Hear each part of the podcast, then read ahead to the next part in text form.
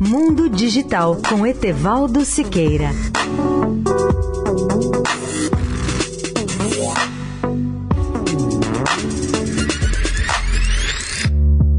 Olá, amigos da Eldorado. Se vocês gostam de astronomia, eu sugiro que se preparem para ver a passagem do planeta Mercúrio diante do Sol na próxima segunda-feira, dia 11. Isso será possível se o céu não estiver nublado. É uma oportunidade altamente educativa sobre o nosso sistema solar. E vai lembrar que essa passagem de Mercúrio diante do Sol só acontece cerca de 13 vezes por século. E a próxima passagem só vai acontecer novamente em 2032.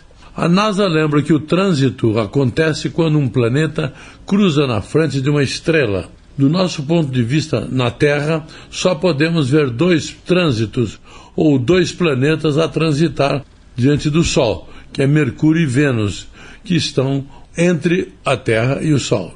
Isso ocorre porque esses planetas estão entre nós e o Sol, e trânsito de Vênus são ainda particularmente mais raros.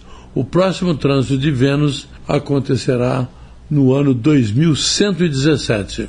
Durante o próximo trânsito de Mercúrio diante do Sol, devemos usar para uma proteção adequada para o Sol, como um vidro enegrecido, óculos bem escuros, e veremos o Mercúrio passar diante do Sol como uma pequena mancha preta que se desloca lentamente através do disco solar. Outro aviso: nunca olhe diretamente para o Sol ou através de um telescópio sem proteção adequada. Você pode até perder a visão. A NASA lembra que os astrônomos têm usado os trânsitos até mesmo para caçar mundos potencialmente habitáveis, e já foram descobertos mais de 4 mil os chamados exoplanetas, ou seja, aqueles planetas que giram em torno de outras estrelas que não o Sol. Etevaldo Siqueira, especial para a Rádio Eldorado. Mundo Digital com Etevaldo Siqueira. Thank you.